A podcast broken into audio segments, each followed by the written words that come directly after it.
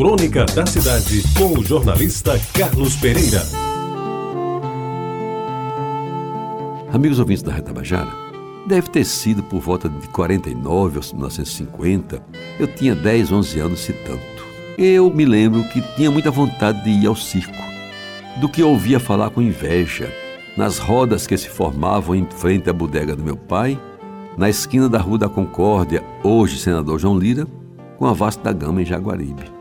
Ali de vez em quando eu ficava babando quando os meninos mais velhos começavam a deitar falação, narrando as suas aventuras amorosas, muitas das quais certamente só existentes na imaginação deles, mas a minha atenção era bem maior quando eles se referiam aos circos a que já tinham assistido, sobretudo descrevendo os lances mais ousados dos trapezistas ou dos tratadores de leões que chegavam a botar a cabeça inteirinha na boca do chamado rei dos animais.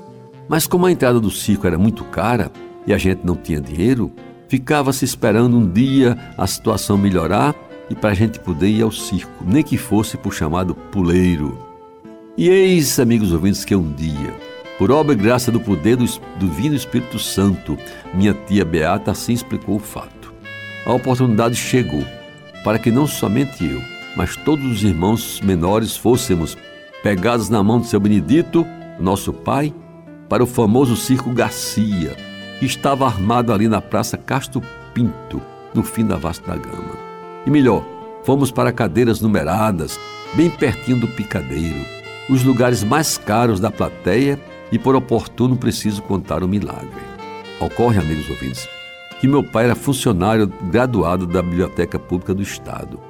E nesse tempo a biblioteca era ligada à Casa Civil do então governador Oswaldo Trigueiro. Naquela época, como só acontecer ainda hoje, os donos dos circos mandavam convites para o governador e para alguns secretários de Estado, e normalmente as autoridades maiores lá não compareciam.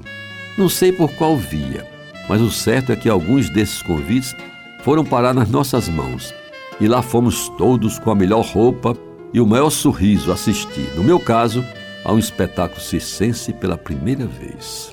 E amigos ouvintes, eu não lembro bem dos detalhes. Sei somente que era uma matinê e que fazia muito calor, debaixo daquela enorme lona que cobria todo o prestígio do grande circo Garcia. Cansei de sorrir com os palhaços, suar as mãos com o perigo a que se expunham os trapezistas sem rede e vibrar com os mágicos, para mim sempre o melhor de todos no circo. Gostei muito da minha primeira ida ao circo. Daí porque nunca esqueci aquele evento que, para não fugir jamais da minha memória, ficou marcado também como o dia da banha de cacau. E vou lhe explicar em seguida por quê. Eu estava com uma tremenda dor de dente e um molar, eu sei lá, um outro dente qualquer, estava bastante inchado.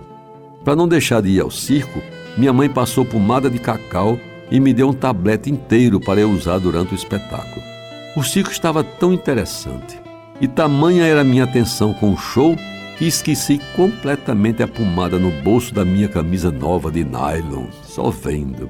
Resultado, amigos ouvintes, cheguei em casa vibrando com o circo e com a camisa colada no peito, pomada de cacau para todos os lados. Você ouviu Crônica da Cidade com o jornalista Carlos Pereira.